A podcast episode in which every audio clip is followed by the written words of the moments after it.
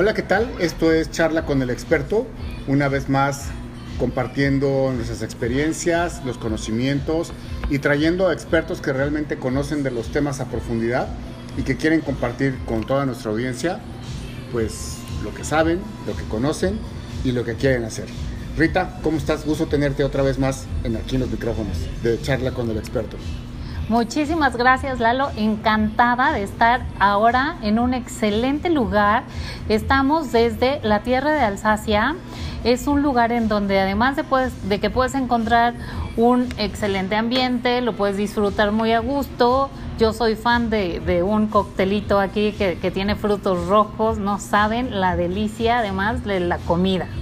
Aquí yo tengo que poner mi aportación porque la comida de la tierra de, Alsacia, de la, casa, la tierra de Alsacia obviamente como su nombre lo dice, es comida alsaciana, una mezcla peculiar entre comida francesa, comida alemana y comida suiza, donde destacan el fondue, las pizzas, que aquí se llaman Flamenkuchen, y algunos otros platillos muy originales de la zona, que la verdad vale la pena probarlos y todo está delicioso. Por favor, no se pierdan venir a este espectacular lugar. No vengan si están a dieta, no lo hagan.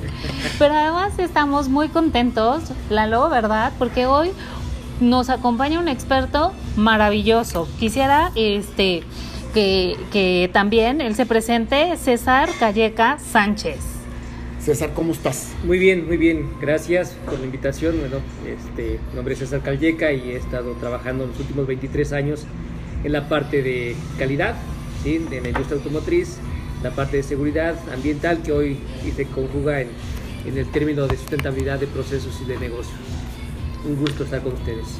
César tiene una gran experiencia, no solamente por tiempo, sino también, aunque se ve muy joven, y tiene 23 años de, de, realizar lo que, lo que él sabe hacer, pero yo creo que él es un experto en la resolución de problemas y yo creo que vale la pena hacer un pequeño preámbulo para indicar que en la actualidad todas las empresas, no importa de qué tamaño sean, hasta si sea un pequeño changarro de algún emprendedor que recién inicia, tiene que enfrentarse a algo que todos los emprendedores y todos los empresarios a veces les da mucho miedo, que es la resolución de problemas.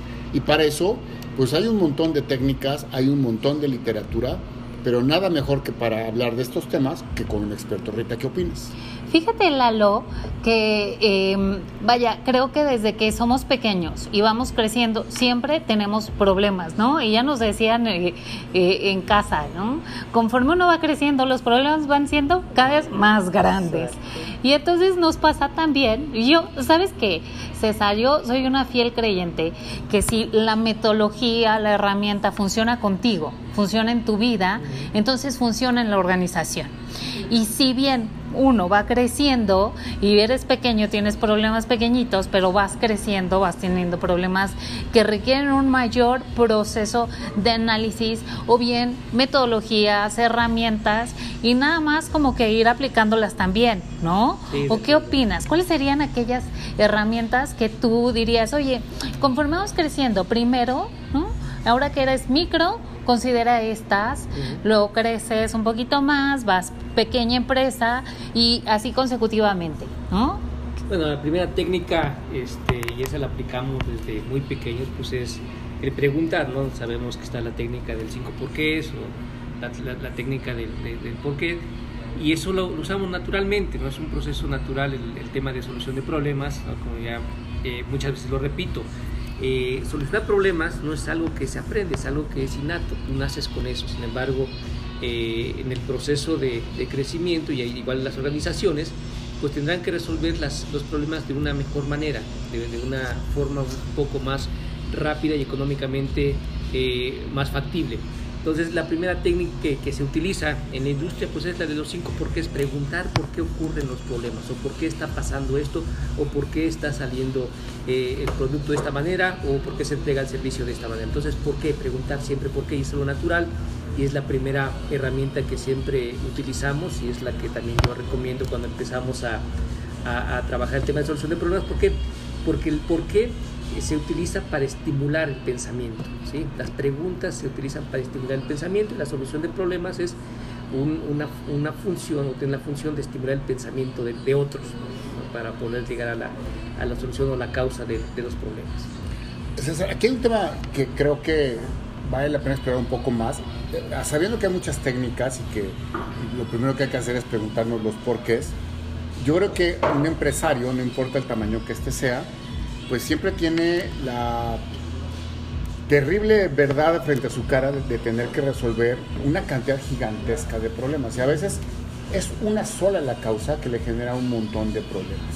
Y yo creo que a lo mejor aquí empieza también un tema de conciencia crítica, de empezar a descubrir que tienes algo que solucionar y que a lo mejor no necesariamente te has descubierto claramente o no te es tan evidente y tienes que empezar a, quitar toda esa maraña que tienes frente a tu vista para poder empezar a atender y hacer que tu negocio funcione, crezca, se desarrolle. ¿Qué hay que hacer en ese sentido? O sea, como bien lo, lo mencionas, y ahí que voy a sacar mi parte de calidad, el sistema de gestión de calidad, lo primero que que te dicen y te enseñan el sistema de gestión de calidad es a priorizar. Tienes que priorizar porque siempre va a haber problemas tan variables y tan, eh, eh, vamos a decir, tan eh, diferentes en la industria y te, va, te, van a estar impactando de diferente forma. Sin embargo, los sistemas de gestión lo que te ayudan es a priorizar. Entonces, prioriza. ¿Por qué? Porque no va a haber la cantidad de recursos ¿sí? necesarios para poder tocar todos los problemas. Entonces, prioriza. Lo primero que tienes que hacer es priorizar y pues hay técnicas muy básicas también, así como el 5 porqués, para priorizar, que es pues, el pareto. Lo primero después de, de, de, de, preguntarnos por qué ocurre un problema, entonces puede ocurrir por diferentes causas, pero ahora prioriza esas, esas causas o estratifica esas causas para poder este, atacarlas de, una mejor manera, eh, de manera eficiente, a través de la utilización de tus recursos, pero priorizados, siempre priorizados. Y ahí entran diferentes herramientas, entiendo, por ejemplo, o sea, como las matrices, ¿no? En función a qué es lo que vamos evaluando, entonces podemos darle un peso distinto y no importa, eh, eh, entiendo si eres una pequeña, mediana o grande empresa, y mientras tú estés claro de hasta dónde quieres llegar y es ahí en donde retomamos la filosofía organizacional, ¿no? Para que entonces puedas aplicar estas herramientas y te permitan tener una mayor claridad sobre esas prioridades, ¿no? O sea, ¿qué es más importante para mí? Ah, pues en función de qué, hacia dónde tengo que llegar. Y entonces vamos a ir estructurando nuestra capacidad de análisis, que va a dar pie a resolución de problemas. Sin embargo, a veces nos perdemos, nos pasa, no sé a ustedes, pero cuando tienes un problema, y yo creo que no importa si eres aquel adolescente, ¿no? Que todavía seguimos siendo tan joviales como nos vemos, ¿no? Ya lo decía Lalo. Eh, empiezas a veces, tienes un problema y lo piensas y lo piensas y vas en una gran espiral que de pronto te cansa tanto el estar pensando en ello que ni siquiera llegas a ninguna alternativa. O sea, y, por más que tengas claro en ese nivel de prioridad qué, tengo que, resolver, ¿no? Primero, nos hace falta algo más, ¿no? ¿Qué, le podríamos decir a la gente, ¿no? Porque te, te, decía yo antes, ¿no? Si sirve conmigo, sirve para la organización. Entonces, además de que hubiese hecho yo ya todo ese análisis de prioridad, ya sé, eh, ya sea una organización y considero la filosofía organizacional o considero que cuáles son mis prioridades, ¿no? En mi, vida, ¿qué, ¿qué más hace falta? Para no caer en esa espiral, primero hay que ver, tú decías bien, en qué te impacta, lo que llamamos la severidad. Y lo primero que, en, donde te va a doler más es definitivamente en el dinero, sí. en el bolsillo. Entonces, cuando ya te está impactando en el bolsillo, pues tú tendrás que este, hacer todo lo posible ¿sí? para solucionar el problema, ¿no? Como siempre decimos en las organizaciones, el problema no es tener problemas, el problema es qué tan rápido lo solucionas porque es el nivel de impacto que vas a tener en el, en el bolsillo, en el EBIT, en las ganancias, o en el ingreso de las organizaciones. E inclusive hasta en, en, en, la propia sobrevivencia con un cliente, ¿sí? Que los clientes también son cada día menos pacientes hacia el tema de, tolerar eh, un problema, ¿no? Es como todos, ¿no? Todos ahora tenemos una, un, este, una necesidad de que las cosas sean resueltas de una mejor manera y de una manera mucho más rápida. Entonces, si te impacta, que es la seguridad, te impacta en el dinero, te impacta en los clientes, te impacta ya este, en, tu posicionamiento de mercado, pues tendrás que, vas a actuar de manera instintiva, y eso es instintiva, es rápido. Déjame llevarte desde un punto de vista de un emprendedor. Eh, yo soy un empresario, tengo una compañía, no sé, con 200 o 300 personas colaborando conmigo, tengo un entorno de comercial más o menos estabilizado, tengo un equipo productivo que está funcionando relativamente bien, mi relación con los clientes es relativamente sana, pero tengo por todos lados de repente señales de alerta, luces amarillas y quizá en algunos casos luces rojas que me empiezan a agobiar y me empiezan a brincar las señales por todos lados. Eh, a veces pueden ser detalles en la parte productiva, en la parte de ventas, en la parte de proveeduría, en la misma parte de, control de gestión del personal, etcétera. Y bueno, en ese momento puedo sentirme verdaderamente abrumado, ¿no? Es como estar frente al tablero de un, de un avión y que todas las señales empiecen a sonar y hay que tener mucho temple para poder identificar cuáles son las verdaderas cosas y cuáles son las señales que debes de apagar. Hace un rato decías priorización, pero si pudiéramos hacer de una manera muy sencilla, muy clara, estos tres o cuatro pasos donde tuviéramos que tomar la decisión de qué tomar y sobre qué enfocarnos y qué dejar para después o qué simplemente ignorar, ¿qué nos dirías al respecto? Primero es que, que, que le está afectando directamente a tu, a tu cliente eh, para preferirte, ¿no? O sea, ¿qué tú le prometiste? Lo que, lo que tú prometiste y no estás alcanzando, entonces es lo primero que deberías de, de lograr, ¿no? Perdón que te interrumpa aquí. Obviamente eh, lo que me estás diciendo es que hay que empezar un poco de afuera para adentro. O sea, con esto es asegurar que nuestros clientes sigan siendo felices con nosotros y nos sigan comprando. Así es, porque no es, o sea, es, es el, al, al, final el cliente siempre va, a, va a marcar la, la, la, tónica o la rapidez o la este, agudeza con la que se tienen que, que atacar los problemas, ¿no? Entonces, si, si, el cliente está sintiendo que no está, o, o está, no, ni siquiera a veces es, a veces son percepciones y a veces son, son problemas reales, ¿no? Y las dos se, se atacan de diferentes formas. Hay, hay, hay, problemas de percepción y hay problemas de acción. De, de, de, acción, ¿sí? Un problema de percepción puede ser atacado porque tu proceso no está suficientemente formalizado, no es suficientemente claro. Entonces, a través de la identificación o definición de flujos de proceso muy claro, con eso atacas los problemas de percepción, pero cuando ya es un problema real, si ya es algo que, yo, lo que yo digo, ya, ya, ya no es, ya está de, este, recibiendo defectos, entonces ya utilizamos diferentes técnicas y oye, ¿dónde está, dónde está ocurriendo el defecto? ¿no? Entonces, ¿dónde está ocurriendo? Yo, yo lo que le llamo es, primero hace el análisis estructural, dónde ocurre en la estructura mm. de tu proceso, la estructura de tu, claro. de tu generación, como digo, el proceso es, es el, el, el único eh, que es capaz de proveer de proveer la característica al producto. Entonces, por eso es muy importante enfocarnos en dónde está ocurriendo, en qué parte de tu proceso está ocurriendo un defecto. Uh -huh. Ya te vas situando. Exactamente, uh -huh. te sitúas. Y después de que te sitúas, ya analizas funcionalmente, ¿sí? que todos los que intervienen, lo que llamamos los elementos del proceso que intervienen, están haciendo lo que deberían de hacer y están alcanzando lo que deberían de alcanzar. Okay. A ver, tocaste el tema crucial clientes normalmente está relacionado con dinero, con la generación de ingreso, con la generación de débito, de EBITDA. Y empezamos un poco de afuera para adentro, uh -huh. o sea, lo que significa que hay que asegurar el ingreso en el mediano y corto y futuro y, y largo plazo que hay interno. Y a partir de ahí empezar la introspección para poder empezar a dilucidar, priorizar y empezar a atacar el problema. ¿Estoy en lo correcto? Lo correcto. Y, y, este, el tema de solución de problemas es el hoy, ¿sí? Hoy tengo que solucionarlo, ¿no? No, no es un no es algo que debemos dejar para mañana, ¿no? Entonces, la técnica de solucionar el problema es atacar el hoy y, y este, conservar mi cliente, conservar mi proceso, conservar mi producto, ¿sí? El futuro necesariamente se tiene que atacar con una herramienta de, de análisis de riesgos, ¿sí? Análisis de riesgos, que es parte de lo mismo de un análisis este, estructural, funcional, eh, y, y, pero eh, al final enfocado hacia el futuro, qué podría uh -huh. pasar, ¿no? Entonces, hay que situarnos bien que el análisis solución de problemas es para solucionar el hoy, lo que hoy me está doliendo, lo que hoy me está costando, lo que hoy me pone en riesgo, ¿sí? Y, y para el futuro, pues sí, utilizamos y hacemos todo lo, del análisis de riesgos. Oye, y ahí fíjate que tocas un tema bien importante, el, el riesgo, porque invariablemente es algo que, vaya, vivimos todos todo el tiempo, ¿no? Es, es una constante.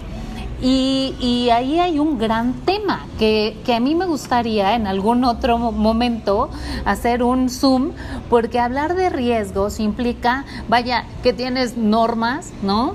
ISO muy enfocadas hacia, por ejemplo, que estamos hablando de los negocios, hacia la continuidad, ¿no? Del negocio y está muy clavada en la gestión del riesgo, en el análisis de, del mismo. Entonces ahí hay un tema bien, bien importante. Y dentro de este análisis que, que ya platicamos acerca del entorno, que lo podemos ¿no?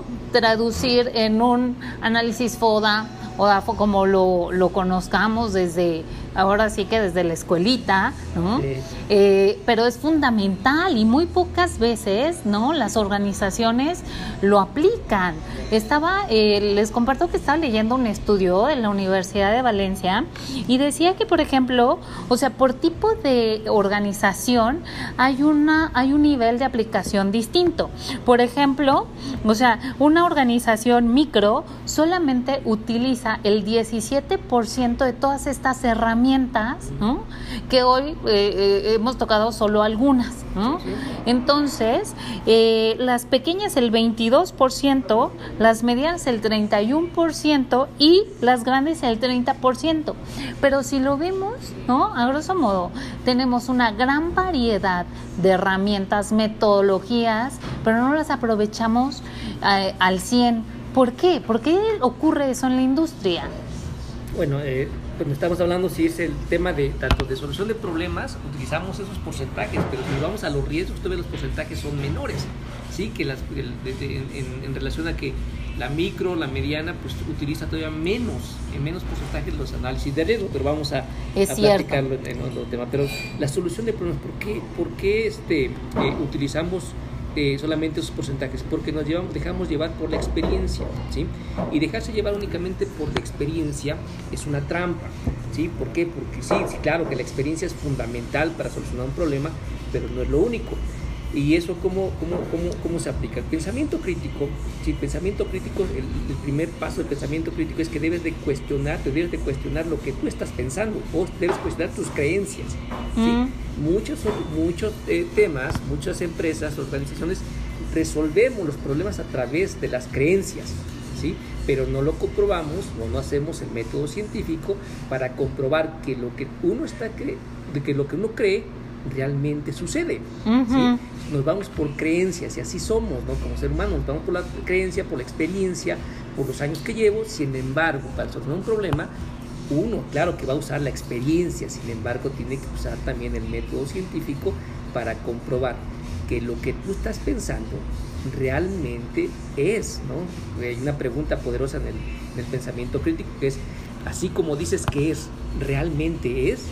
Entonces, ese es el, cuestionamiento crítico que debemos de hacer, no irnos con experiencias, no comprobarlo a través de las diferentes técnicas de análisis. Entonces, ¿por qué tan bajos los porcentajes? Porque nos vamos con la experiencia. Entonces, si es una micro, eh, el, dueño tiene toda la experiencia del negocio ¿sí? y, y él resuelve y enseña a resolver a través de la experiencia.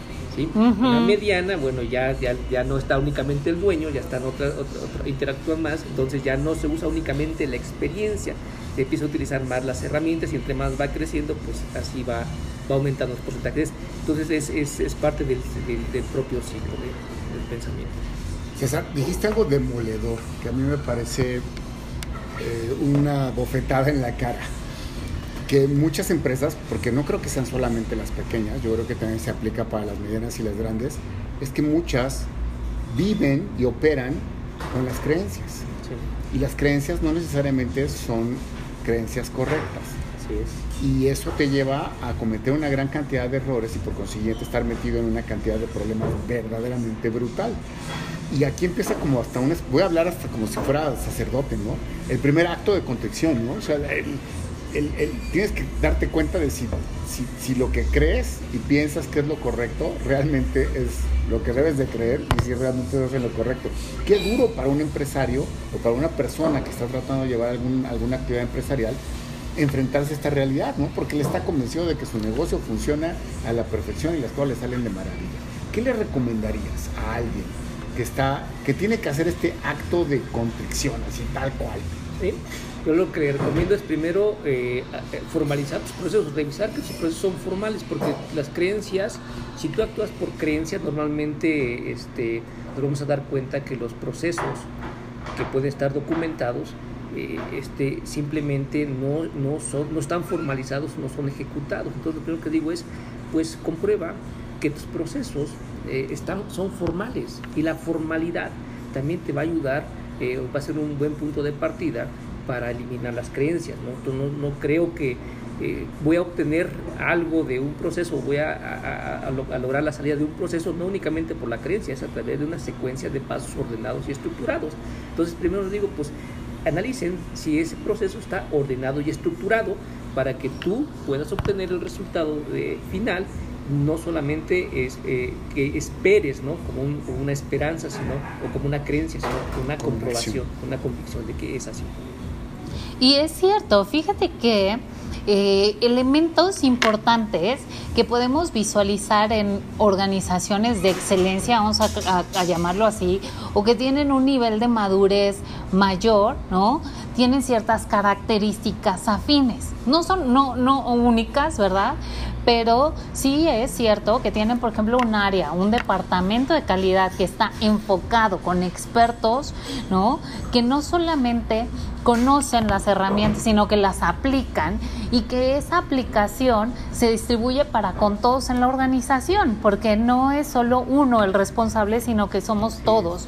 Y eso tiene que ver con un elemento importante que decías, es la filosofía de la organización, ¿no? Entonces, eh, yo creo que eh, puede ser chico, mediano, grande, el tamaño que tú quieras, pero si la filosofía de entrada ¿no? Está bien cimentada, bien fundamentada, entonces puedes ir haciendo todas estas transformaciones importantes porque finalmente los problemas siempre van a existir, los riesgos siempre, ¿no?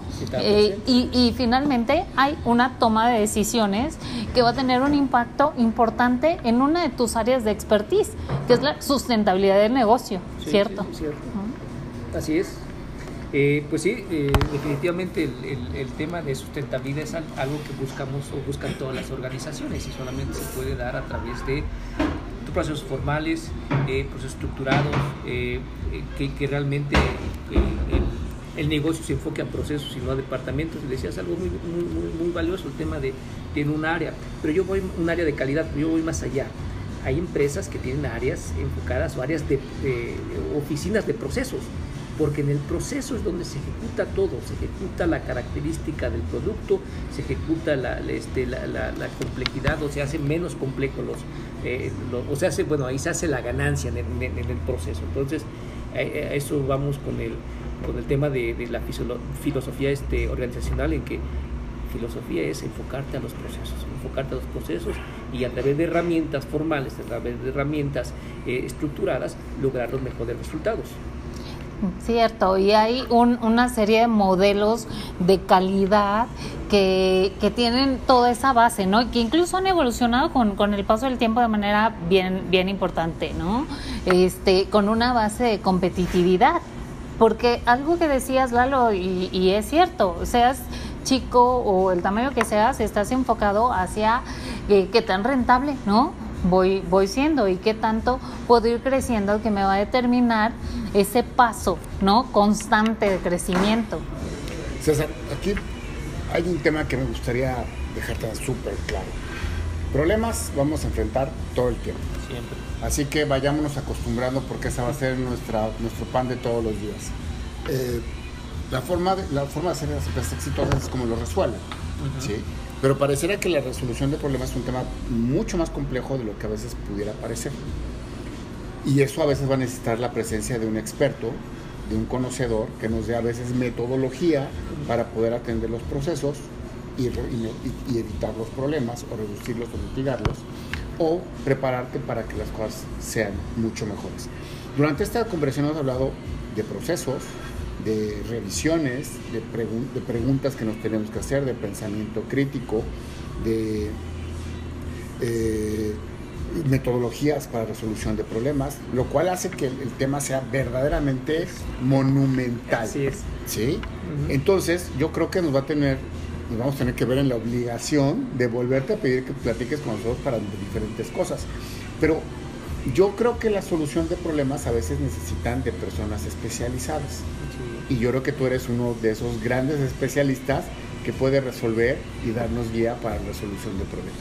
Si tú tuvieras que contratar a alguien que hiciera parte de este trabajo, ¿qué harías?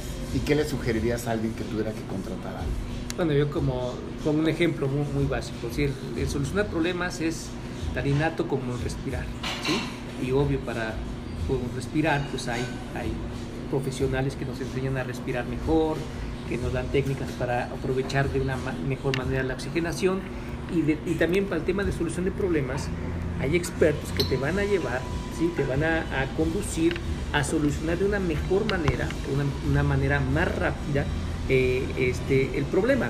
Entonces, ¿qué, qué, yo recomendaría? Pues eh, tener gente que, que, de niveles de pensamiento crítico de medio alto, porque eh, ellos son capaces, o esas personas son capaces de conducir a través de las preguntas, o de las preguntas que yo digo preguntas poderosas, a todo un equipo para lograr eh, alcanzar o, identificar primero, eh, claro, los síntomas y al final la, causa raíz de, de, los problemas. Pero sí, lo que yo recomiendo es trabajar, evaluar, desarrollar o ejercitar, más que desarrollar, es ejercitar el pensamiento crítico de las, de las organizaciones. Y la organización es la gente que conforma esa, esa, este, esa empresa.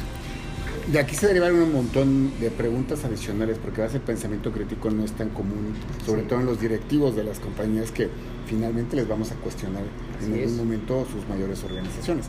Pero bueno, yo creo que si quisiéramos resolver muchos problemas, tendríamos que contactar a César Calleca y nos tendrías que decir, César, ¿dónde te podemos buscar? Mira, este, mi correo es hotmail estoy ahí a la orden para cualquier pregunta, cualquier inquietud. Eh, estoy este, ahí disponible, ahí me pueden contactar. Rita, ¿qué te gustaría preguntarle más a César? Oye, fíjate que, eh, vaya, si bien eh, el tema de análisis y solución de problemas es súper amplio, creo, ¿no? Soy una fiel creyente que nunca terminamos de aprender. No podemos, ¿no? cerrarnos y decir, soy producto terminado, ¿no? Si estamos hablando ya de procesos y de calidad. No, no. Y, y es un tema inmerso pues dentro de toda la filosofía de calidad, ¿no? La mejora continua, la innovación en todos y cada uno de los elementos que hagamos pues a lo largo de nuestra vida. Y esto conlleva a que nos debemos, por un lado, creo, seguir, ¿no? Formando y que hay muchas cosas que a veces no nos queda tan claro o que eh, no sabemos cómo aplicarlas, por más que hay N cantidad de literatura, blogs, videos, ¿no? Eh, pero sí creo que es importante a veces que alguien nos lleve de la mano, ¿no? Nos, nos diga, oye, fíjate que esto funciona, esto no funciona, y es una mezcla de, de expertise, es una mezcla de formación y eso es algo que eh, recomendaría no solamente para este tema, sino para todo lo que hagas y emprendes en la vida.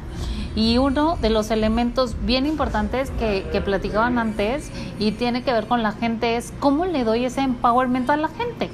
Entonces, eh, creo que ese es un elemento en donde necesitamos centrarnos, ¿no?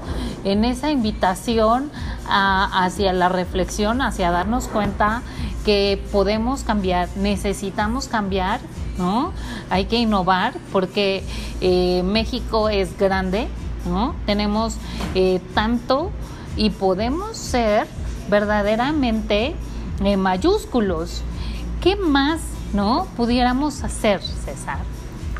Mira, el, tema de la solución de problemas es como todo, se ejercita, ejercita, se ejercita, entonces hay que ejercitarlo a través de eh, resolviendo problemas eh, de manera formal, pequeños, medianos. hay que ejercitar, ejercitar como hacemos, como ejercitamos cualquier músculo, tenemos que ejercitar la, el, músculo que tenemos en, en, la cabeza y entonces a través de la, de la práctica, práctica, práctica.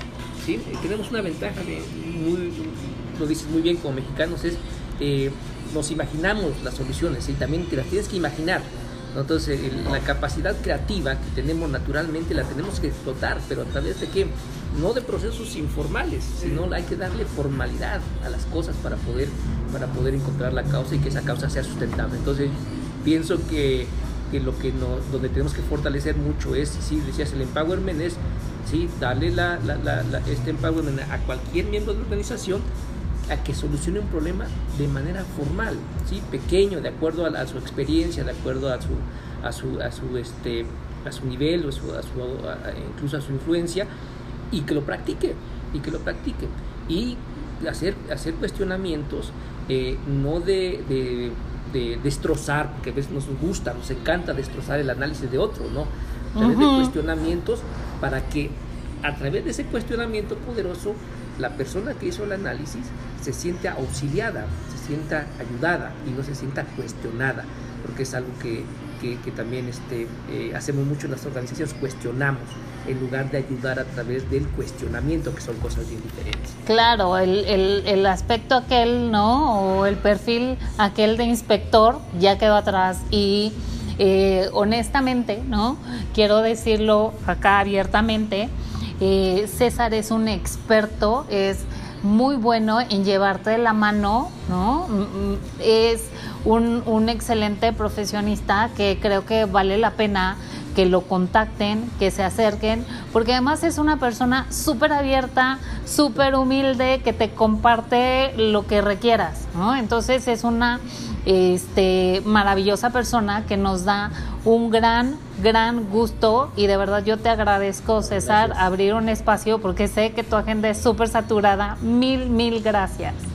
César, yo quedo con un montón de preguntas y eso me obliga a que tengamos varias sesiones posteriormente. Mucho gusto. Porque realmente el tema me amerita.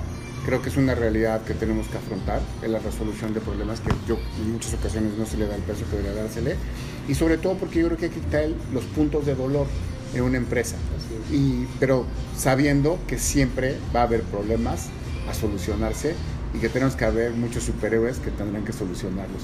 Y yo creo que tú te vas a encargar de entrenar a muchos de esos superhéroes. Estamos en el, proceso y a mí me encanta, me apasiona este tema, me apasiona todo el tema de, de procesos, el tema de la calidad, el tema de la cultura organizacional y pues con mucho gusto estoy a la orden para seguir platicando sobre este tema y algo como el tema de riesgos que es también súper, súper importante e interesante para las organizaciones y con mucho gusto compartir las experiencias buenas y malas y a veces también muchas malas este, para poder hacer que, que, el resto de las organizaciones acortar su, su camino de aprendizaje porque un día llegan ¿sí? pero tienen que llegar lo menos raspados ¿sí? y aprender de los que ya, ya hemos pasado por las malas experiencias. Los que ya se rasparon, ¿verdad? Tú, tú traes no solo los quick wins, César, y con eso estamos hechos.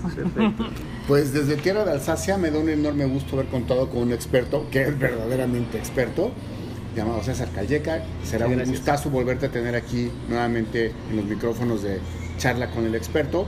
Y Rita, pues no nos queda otra más que prepararnos para la siguiente ocasión y nos dará un gusto volver a compartir micrófonos muy pronto. Oye, claro, y además, ¿no? Para poder prepararnos muy bien, necesitamos obligatoriamente dejar por el momento los micrófonos y vamos a disfrutar de estas delicias que ya tenemos en la mesa y nos están esperando. Les recomiendo la ensalada mediterráneo, que está verdaderamente buenísima aquí en Tierra. César, muchas gracias. Gracias. Rita, nos vemos en la siguiente. Un gusto. Bye. Saludos a la porra. Bye.